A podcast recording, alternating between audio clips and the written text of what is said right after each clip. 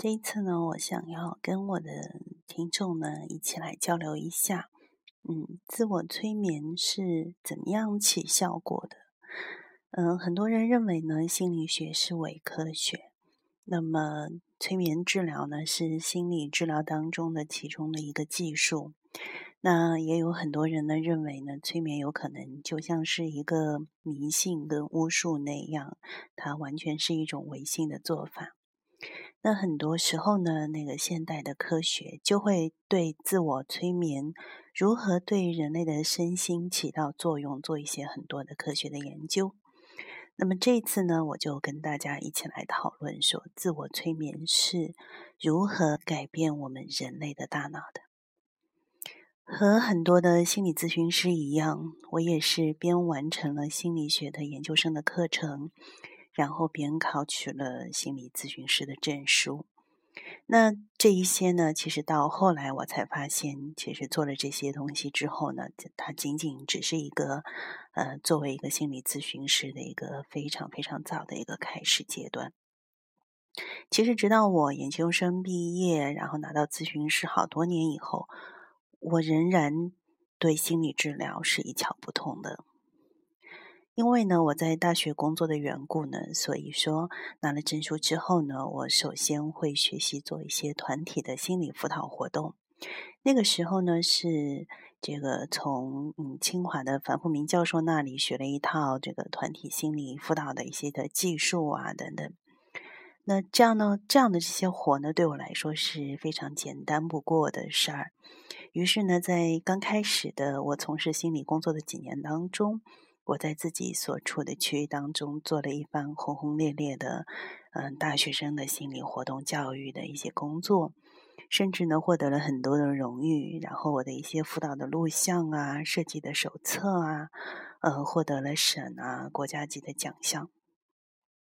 其实当我静下心来想一想的时候，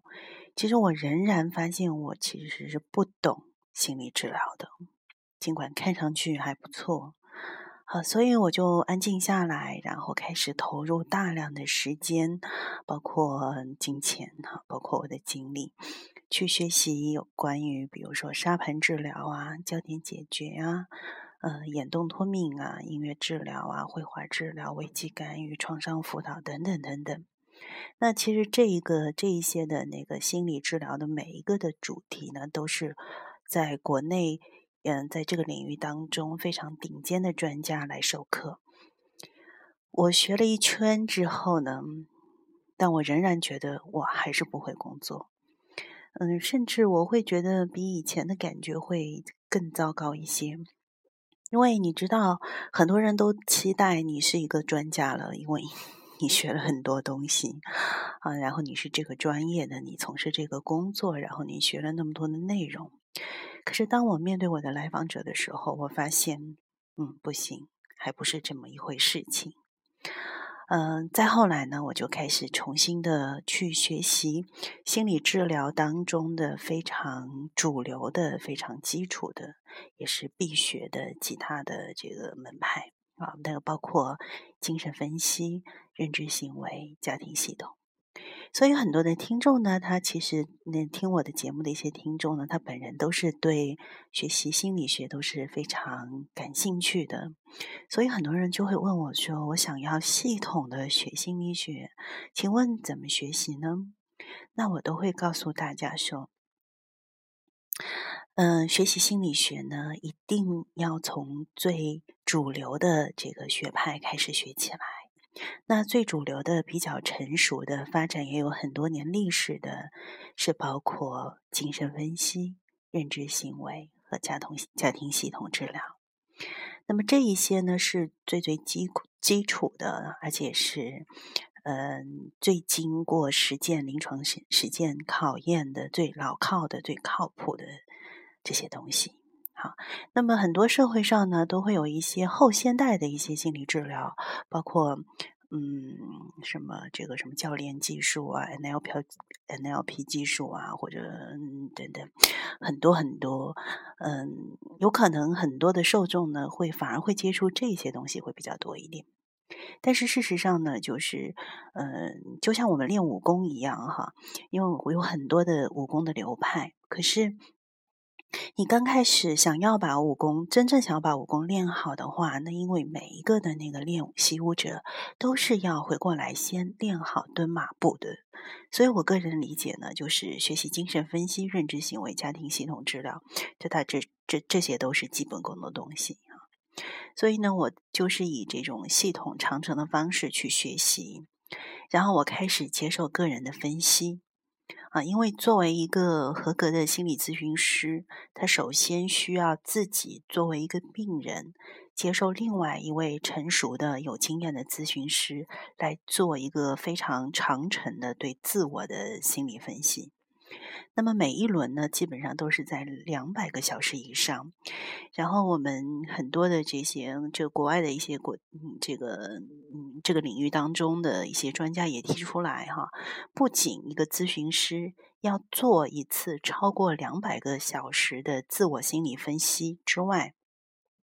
你从业期间的每五年都最好被重新分析一次。啊，所以说我们很多的这个听众也会，我包括我身边的朋友都会问我说：“诶，我去找一个什么样的咨询师是靠谱的？”那么其中有一个特别重要的一个标准，就是你要去看这个咨询师他自己有没有被治疗过，有没有被被分析过。因为如果说是一个没有被分析、被治疗过的心理咨询师跟他的来访者工作的时候呢，他的自身的这个成长过程当中和眼下的这个情感的体验，他是没有被整整理过的，这样他很容易的就是会，呃，跟来访者的互动当中产生移情跟反移情，所以这一项是非常重要的，这既嗯，就保障了这个来访者的利益，其实也是保证了咨询师的安全。除了个人分析之外呢，呃，我还定期的将我我在做的个案啊，因为我现在每周都有那个个案，那么我要将我的个案在得到我个案这个允许的情况下面，我要跟我的上级督导。汇报，然后参加不同流派的督导小组，来对我的咨询的工作来接受督导。所以，经过这一些工作之后呢，在这些年来，我才开始理解哦，一个心理治疗师他如何在对一个人的成长起着作用。那于是呢，我也就开始有一点像是在给人做咨询了，好像就有这么一点点意思了哈。所以大家知道吗？一个心理治疗师的成长，他是需要花非常长的时间、非常长的精力和非常大的投入的。嗯，并不是大家所觉得，哎，参加三五天的工作坊，或者说学个什么，跟几个老师学一个技术，考一个证书，他就能给就能给别人做咨询的啊。他的成长的过程都是呃需要一个时间的积累。学习的积累，包括个人生活成长的一个积累。因为一个咨询师，他，呃，我我个人觉得他比较好的、比较成熟的年龄，他一定要超过三十五岁啊。他的个人生活，他人生经历是需要有一些沉淀的啊。就就是他要同步走，就是个人的这个咨询的技术、心理学的一些知识，包括他个人的修为，他要同步进行。好的，那么，嗯。关于催眠治疗呢，其实我是在，嗯，好像是在二零一零春一零年的春天开始学习的，在那个中德班里面，那个这个班级呢，就是全称叫德中心理研究院催眠催眠呃催眠组这一块儿哈。那么我们的授课老师呢，都是来自主要来自德国，那也来自于世界的其他各国的这个特别顶尖的催眠老师来。来亲自授课，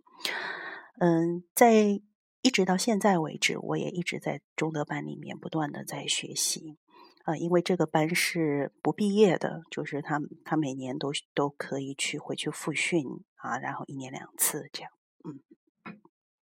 那么这让我呢，就学习了催眠之后，就是这让我的心理的咨询的工作，感觉了更增添了很多的艺术性。嗯，我明显感觉到，在整个的我的嗯咨询的生涯过程当中，催眠治疗的理念包括很多的技术，把我在心理咨询工作当中带入了一个另外的一个世界啊，我我我明显感觉到我咨询的这个效果跟这个进进度就发生了质的变化。我本人也非常喜欢艾瑞克森催眠治疗的他的这个人性观和核心理念。于是呢，我就一直这样做做个案呐，然后在大学里面上上课啊，然后同时呢，也和一些年轻的咨询师来分享和交流，呃，关于专业内的一些事情，直到我。在前两年，与德国的艾瑞克森催眠治疗研究院的院长，就是现任的世界催眠学会的主席本哈德教授相相识了之后，嗯，本哈德教授对我的影响最大的，其实就是是他让我开始对自我催眠产生了兴趣。因为在我们的这个交谈过程当中，在我跟他的相处的过程当中，我发现一个世界，呃，催眠学会的主席，一个世界级顶尖的催眠大师，他将催眠运用到了自己的生活当中，呃，时刻的运用到了自己的身上，这让我产生了非常大的感染力，因为我发现。所有的这个技术是一定要用到自己的身上，才能够内化为自己的知识。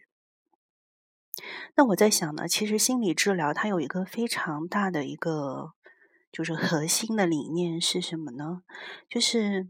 我们无法叫醒一个装睡的人。那我再说一遍，呃，我们无法叫醒一个装睡的人。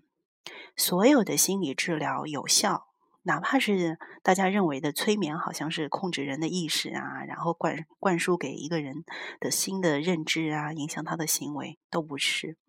所有的心理治疗，甚至包括催眠治疗，它如果说产生效果的话呢，最核心的原因就是被治疗者、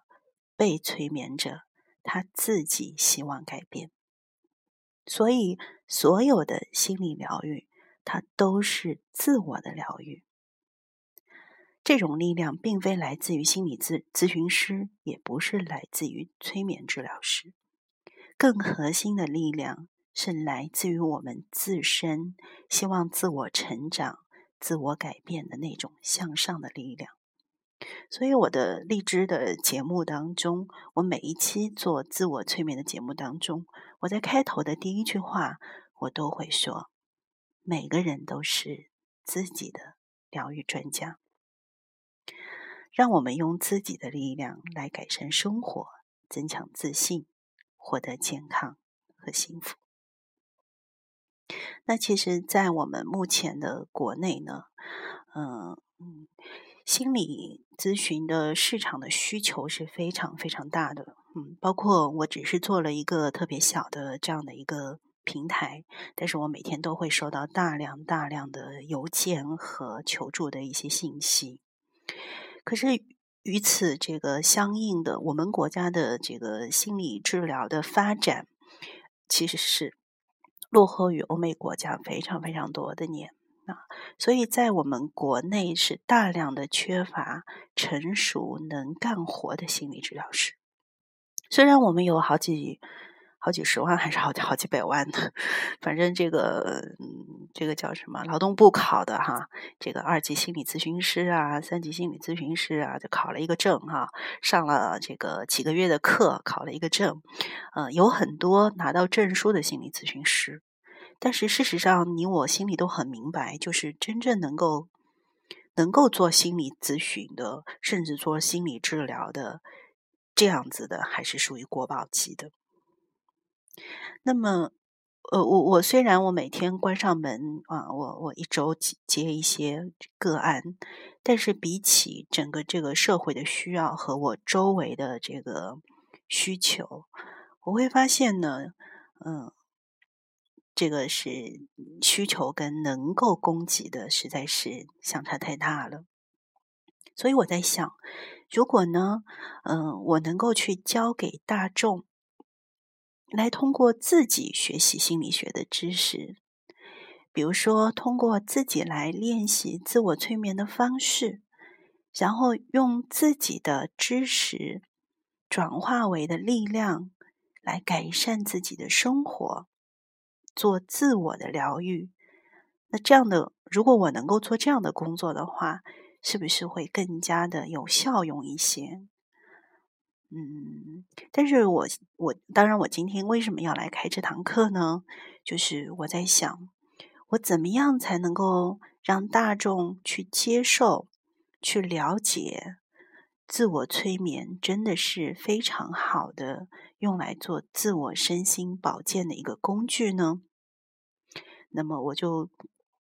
就是开展了两个途径哈，然后一个方面呢，就是我在。嗯，我在这个公众平台上面，然后开了一个自我催眠的体验的电台哈，于是就有了励志电台的自我催眠与心理疗愈的电台。那这个电台呢，也是得到了大家的支持和非常温柔的宽容的支持哈。因为嗯，节目有很多的瑕疵哈，甚至会有一些不成熟的地方，嗯。那么我做这个事情呢，其实就是想要让公众来更多的了解，嗯，自我催眠它是它大致会是一个什么样的东西，然后让大众来免费的体验。如果我用这样的一个音频来运用到我自己身上，诶，是不是对我有一些什么样的呃改善？哈。然后我，嗯，我的第二个途径呢，就是我会去做一些，呃，科学的实证研究，去说明自我催眠在各个领域当中的这个应用的有效性。比如说，我在这个青少年的体重控制的团体当中，呃，因为有有一部分的青少年是过度的肥胖。那么，在每年暑期的时候，有一些机构呢就会开展一些青少年的这个减肥训练营哈。那么，一般他们的做法呢，就是服用一些这个减肥餐，然后加大这个运动量哈。嗯，然后呢，我会带到这个团体当中去做自我催眠的一个干预。嗯。然后大家知道，其实一个人如果说体重过分的重或者体重过分的轻，很多情况当中，尤其是在青少年群体当中，它都是跟这个青少年所所处的这个家庭结构，跟他的这个情绪、个性和内在世界是否和谐、统一、稳定、愉悦是有非常大的相关的。啊，所以呢，其实青少年的体重控制呢，如果说加入一些心理的干预，比如说我教的青少年如何运用自我催眠的方式，每天来在体重控制的同时，给自己一个呃稳定的这个心理的这个催眠暗示，那么研究结果发现呢，就对照。嗯，只控制饮食，然后加上运动的这部分的青少年呢，如果说他加入自我催眠和心理干预的话呢，他们的体重的减少量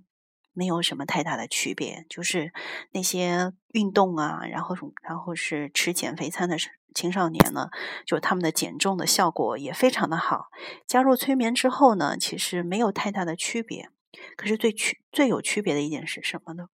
就是减重以后的反弹率。如果说加以自我催眠的方式，那么我们体重减重了以后，它的反弹相对来讲比较少。而且我的研究发现呢，不仅反弹比较少，在长时间的，比如说超过三个月以后的减重，加入催眠的这些团体的减重的效果，要比。没有心理干预的、没有催眠的这个团体的效果会更好。也就是说什么呢？在减重初期，所有的人他的减重速度会非常快。大家知道，减肥有一个平台期，对不对？很多人过不了这个平台期，然后马上就放弃了。但是如果加入加入一些催眠，加入一些心理干预，这部分人能够坚持将体重减少到这个正常水平的，就这样的成功率会高。而且与此同时，随着体重的这个下降，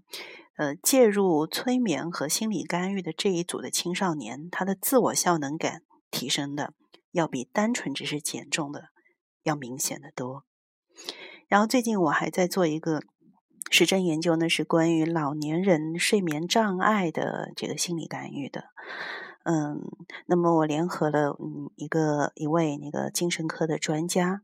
然后大家知道老年人的睡眠呢，呃，刚开始的时候大家只知道就是嗯吃安眠药，对吧？然后养成一些好的睡眠习惯等等。那么现在呢，我们来做的一个研究是什么呢？如果说这一部分的老老人群体，我们运用这个教他们用自我催眠的一些方式，每天。每天在家自己练习，看看这样加入了这个心理干预之后，是不是对他们的睡眠有一个这个明显的一个，或者说相比之较，相比一些没有心理干预的团体，是不是有一些更好的效果？嗯，这是我最近在做的一个事情。好的，嗯，那么包括呢，今天就是我想要给大家讲的主题呢是。是我接下来的这一番话，前面都是一个引言哈，嗯，但是这个引言呢，我觉得也是很重要，因为在过往的经历当中，我有收到很多的听众和周围的朋友跟我所提到的这些问题，我想我在引言当中跟大家做一些交代。那么接下来的这番话呢，嗯，我是嗯基于了一些国外的一个两个嗯科研的成果的报告。我想要来说明的是什么呢？想要说明的是，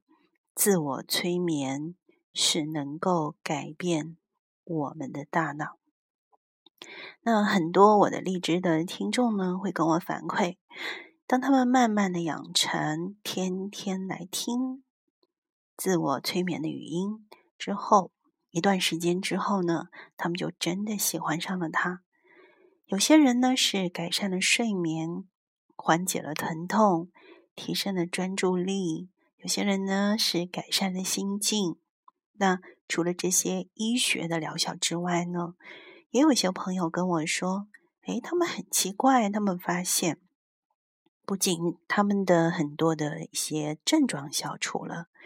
但是他们呢，同时呢，能够感觉到自己的内心呢是增加了慈爱的心，打开了自己的心胸。”似乎他们能够感觉到呢，跟周围人的关系也变得好起来。有时都会觉得自己的内心充满了爱的滋养，嗯，会感觉到自己更加爱这个世界和周围的人了。好，那这样我这样说，是不是大家会觉得哦，我我在吹嘘自我催眠的疗效呢？嗯，我有一个听众朋朋友告诉我说，听我的节目成了他每晚临睡前的习惯动作。那刚开始找到这个电台的原因呢，是因为他失恋了，心情非常的低落，甚至低落到没有办法工作，他没有办法出门，所以他关起门来在家里面就没有事情做。他希望听到一种声音。因为他觉得很寂寞哈，所以他就搜到了这样的电台。但是有意思的事情呢，是几个星期之后，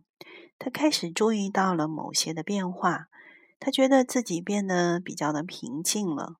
除了能够去处理失恋带来的痛苦感受之外呢，他回到工作当中的时候。他发现，比起以往，自己能够更加有效的去处理麻烦的事情，内心也更多的柔软和包容。他发现自己也比较愿意从别人的观点来看待事情，对其他人也更愿意敞开心胸。所以大家就会很好奇，嗯，怎么会这样呢？也许你会觉得。嗯，或许那只是所谓的安慰剂的效果。嗯，比如说，嗯，在我失落的时候，我是无论谁在我耳边，只要陪伴着我，只要跟我说，那那我就会好了。是不是这个就是所谓的安慰剂的效果呢？或者说，有些人说：“哦，这这这只不过就是自我暗示罢了，就自己骗自己罢了。”哈，因为大家呢都去，嗯，我想在听的这些，我们现在在听我节目的大家哈，那有可能大部分呢都是会去体验过我的一些自我催眠的语音，有些呢都是直接暗示你将感受到感受到什么。可能呢，你就认为真的就感受到了，是不是？大家有这样的体验？嗯，比如说我的我的节目当中会说，好，现在去感受到你双脚放松的感觉，感觉你的双脚变得越来越轻，麻酥酥的，像羽毛一样的轻。哎，你好像感觉真的就就真的感受到了。啊，那么是不是那个效果就是像类似这样的话一样？它只不过只是一种暗示呢？所以基于大家这些的疑问，哈，包括我以前学催眠之前，我也有这些的疑问，哈，催眠是不是就是大家自己骗自己？哈，好，那我就决定去搜索相关的研究文献。看是否有一些呢，大家容易理解的一些研究报告来支撑我的一个假设啊，自我催眠能给真的改变人的大脑。好哇哦，好，真的找到了一大堆一大堆的文献。那么大量的文献研究表明呢，自我催眠包括冥想，包括静坐，哈。啊，包括大家的这个，好像我们东方人比较比较熟悉的就是瑜伽冥想哈，禅坐哈。那么现在西方比较流行的这个，然后传到中，嗯，传到国内的正念哈，所有的这些其实都是可以显著的舒缓压力，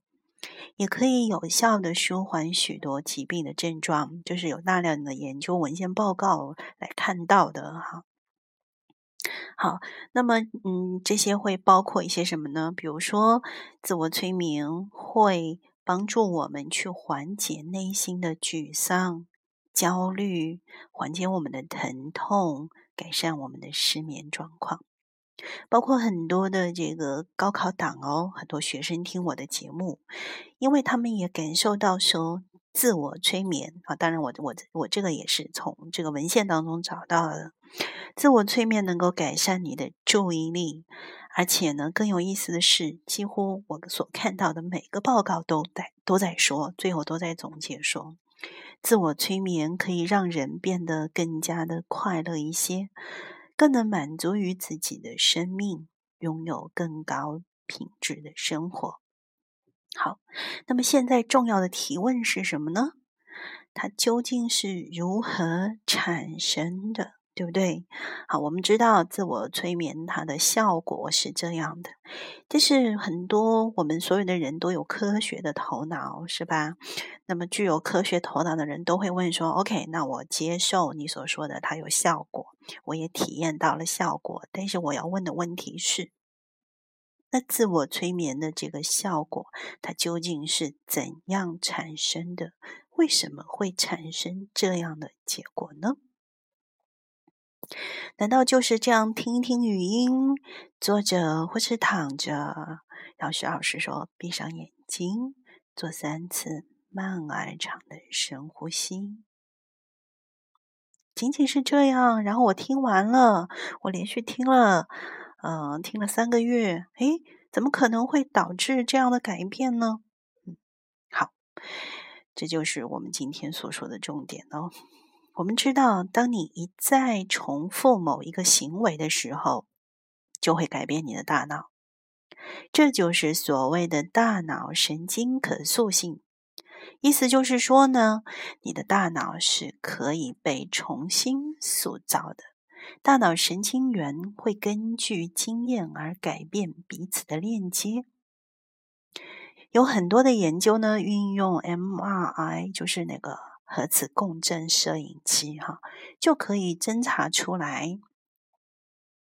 最近的研究呢，比如说，嗯，我我举个例子好了，哈，大家大家非常熟悉那个马戏团里面的那个抛接杂耍，就是嗯一个小丑，然后手上有有四个球、五个球、六个球、七个球，哎，他就用两个手，他就可以就把这个所有的球都接到哈，那个叫抛接杂耍的这个技术。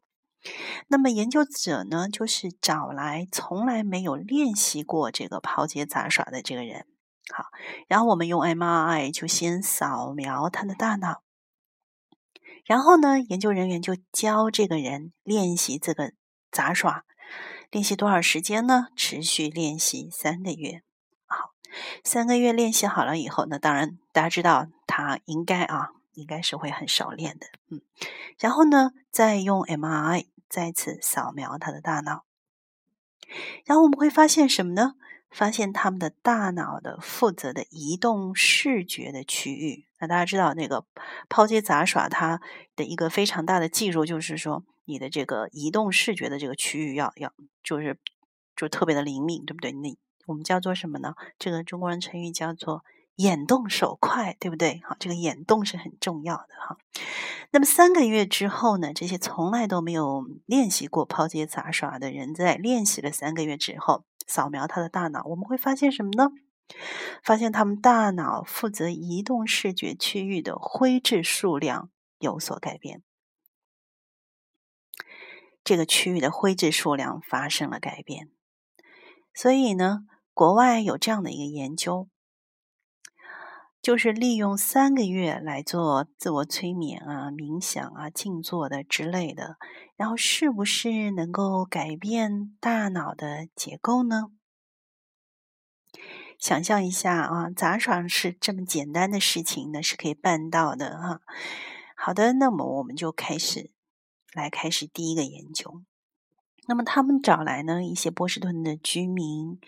然后呢，他们有一些人。做过，曾经做过，就是一直有这样的习惯啊，做自我催眠啊、冥想啊、禅修啊等等。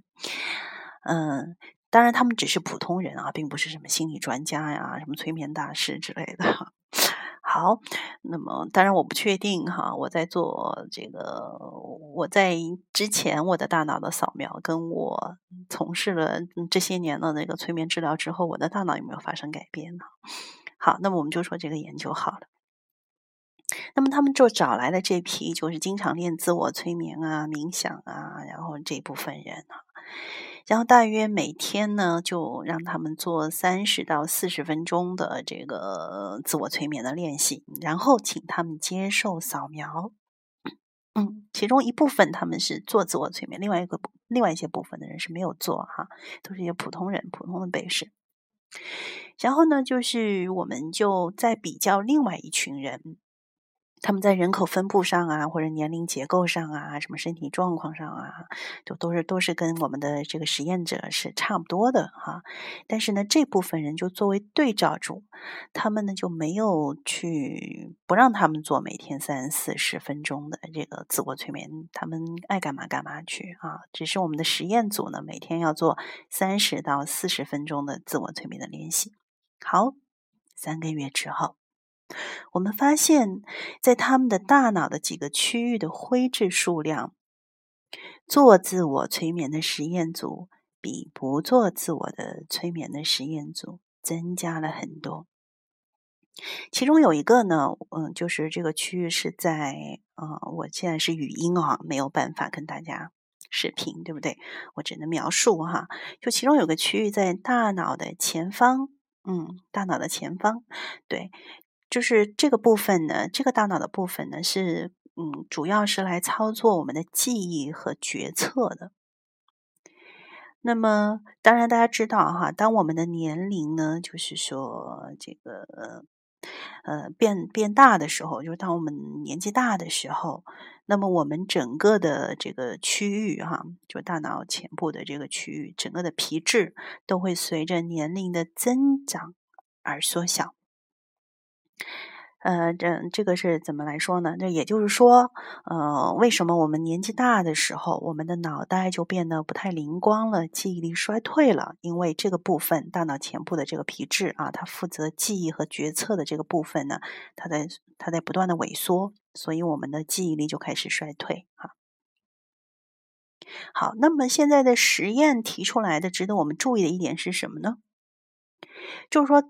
这个大脑前部的这个区域啊，负责记忆跟决策的这个皮质的区域，五十岁的练习者，就是说五十岁了，照理他应该记忆力下降了，对吧？专注力下降了，好，OK。那么他已经到了五十岁了，可是他他在坚持练练习自我催眠哈，或练习或者练习冥想啊，很很多的这个每每个文化下面不同。那么五十岁的练习者呢，我们去扫描他的大脑的这个部分呢，就会发现呢，他却拥有了像二十五岁的年轻人的皮质的面积。哇，太惊艳了，对不对？这表示什么呢？好重要的一句话，请大家记住：自我催眠的练习可能实际去延缓和防止脑皮质结构的自然缩小，或者我们用家常的话来讲，好不好？也就是说，自我催眠的练习可以减缓你记忆力、专注力下降，随着年龄的下降的可能性。或者说可以让你保持良好的记忆力跟决策的能力。好，我说到这儿呢，就是大家都是科学科学者，大家都非常的聪明哈，脑袋瓜就转了。嗯嗯，徐老师，你说的这个实验非常的好，但是我有一个疑问。什么疑问呢？你不是说吗？你这个实验当中选择的是那一些平常有做自我催眠的人，对吧？那么有些人就会提出质疑来了。嗯，或许那些天天练习自我催眠、什么打坐啊、冥想的人，他们天生的脑袋本来就很怪异，是不是？啊，或者说呢，在他们开始练习自我催眠之前就已经是这样了，对不对？啊，比如说东方的瑜伽冥想啊，禅修者啊，他们很多人都吃素啊，所以这是不是因为自我催眠的事情引发的呢？说不定是因为他们的饮食习惯比较好啊，或者说这些人吧，他们本身有可能就特别会养生，对不对？呃，或许就是跟他们的生活形态有关啊，嗯，这不一定跟自我催眠有关呐。而是有其他的原因，才促使他们的这个大脑的这个皮质保持特别好的状态。对，很多人都会提出这样的疑义，对不对？是，平心而论，或许呢，大家的疑义呢，真的是这样的。好，那么这样的一个研究呢，看来是有缺陷的，所以呢，我接下来就会再跟大家来介绍第二次的研究。在这个研究当中呢，我们就严格的筛查了，找到从来都没有静坐过催眠心理学习的人，让他们接受扫描，然后呢，他们经过八周的自我催眠的减压课程，要求他们每天必须练习三十到四十分钟。八周课程结束以后，再次扫描他们的脑部，结果发现。脑部内的几个区域都变大了，例如海马边海马回变大了。海马回区域就是对学习和记忆非常重要，对于情绪的调节也很重要的地方。例如抑郁症和创伤压力症者，这个区域的位置就比较少。另一个我们确认的区域叫做颞顶叶连接处，就是嗯，就是。大家可以可以可以摸一下自己的耳朵，在耳朵的上方这个部位哈，这个部位呢是对于观点的建构、个人的同理心、慈爱之心、慈悲之心都很重要。所以，当他们开始练习自我催眠之后，研究报告就会显示这两个功能都有所改变。另一个我们发现的区域呢是大脑的杏仁核。嗯，就是看不到，我没有办法把图指给大家看哈，这个没有关系哈。那么我我可以跟大家介绍一下，那杏仁核呢，它的功能就是负责你大脑当中的战斗逃跑反应的部位。什么战斗逃跑？就是应激在突发的这个压力之下的应激状态就是就是这个部这个杏仁核负责的哈。我们发现呢，这个部分就减少了。有意思的是呢，灰质的减少和压力的疏解是有关系的。所以呢，报告显示，我们的压力疏解越多，我们的杏仁核就越少。不过很有意思的是，哈，这个部分的这个结论和一些动物的研究结果是相反的。那我们用老鼠来做实验，他们选一些活泼正常的老鼠放在笼子里面，然后测量它们的杏仁核，再给他们时间十天的压力考验的活动。那十天结束以后呢，他们测量老鼠的杏仁核，这个和人有相似功能的老鼠的。这个脑的那个区域的部分，杏仁核的部分反而增大了，所以我们发现它随着压力的疏减而减少，而他们的发现呢是随着压力的增加而增大。但是有趣的是呢，他们把老鼠如果放回平静的状态，不去打扰它们，三个星期以后再回去检查老鼠，那发现三周以后老鼠的杏仁核呢还是一样的大。哪怕这些动物待在他们原来曾经快乐玩耍的笼子里面呢，它们依然就显示出一样的这个神经紧绷，不敢像以前一样到处的乱跑探险。所以呢，这就是和我们在人类实验上看到完全相反的现象，对不对？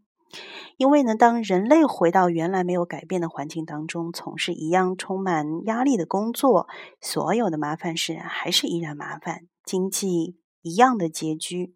但是呢，人类的杏仁核缩小了，表示他们感觉到的压力减少了。那以上的实验提示了我们一个什么样的思考呢？性人格的改变和环境的改变并不相关，对不对？而是呢，是什么相关的呢？并不是说我们遇到了什么样的事情，我们就感觉到压力，对不对？而是人们对于遇到的这个事情和所处的环境的反应和连接相关的。这句话我怎么来，怎么来再跟大家来说哈？就比如说，我们人生当中遇到了什么样的事情并不重要，而我们在遇到的这些困境事情，对这些困境事情的。反应对这些困境事情的认知，才会影响到我们的信任和，才会影响到我们的这个情绪。所以呢，我今天介绍的研究的另外一个结论呢，就是，嗯，不是不是我们练习自我催眠的这些人说啊，我感觉比较好了，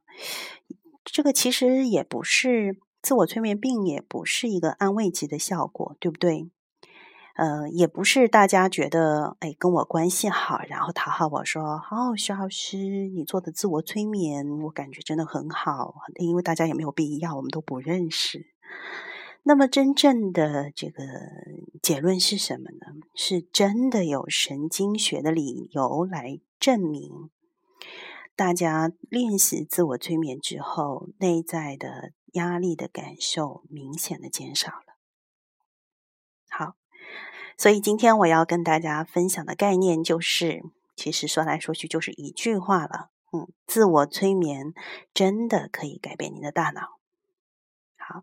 那么请大家呢可以尝试至少八周以上，每天三十分钟的自我催眠的练习。可以选择收听我的节目来做自我催眠的练习，也可以发展出自己设计的自我催眠的练习。也可以去听网络上其他的老师或者同行来带领大家做的自我催眠的练习。我也欢迎呢，大家能够在我的群当中来分享大家的收益或者提出的疑义。好，我的 QQ 群号呢是三六八五零九九零八三六八五零九九零八。那么最近呢，我也会亲自带一个通过网络视频来做自我催眠与身心疗愈的八周的呃团体的课程。那么具体的信息呢，大家也可以去到 QQ 群里面看哈，还没有发布，比较我的我的助理包括我自己都是都是比较懒的哈。好的，那么我会亲自带一个网络视频的，通过网络视频来教大家如何来做自我催眠，嗯的身心疗愈的八周的课程，团体的课程。哈，那么具体的信息呢，大家可以关注 QQ 群三六八五零九九零八。好的。我很我很感动哈，因为你看，大家花了四十五分钟零六秒的时间来听我的声音，请记住，你对自己的健康投入多少，你就会收获大收获多少哈。然后运用自我催眠来改善自己的身心健康。我祝愿所有的人都能够健康愉快。好的，那我们就下次再见。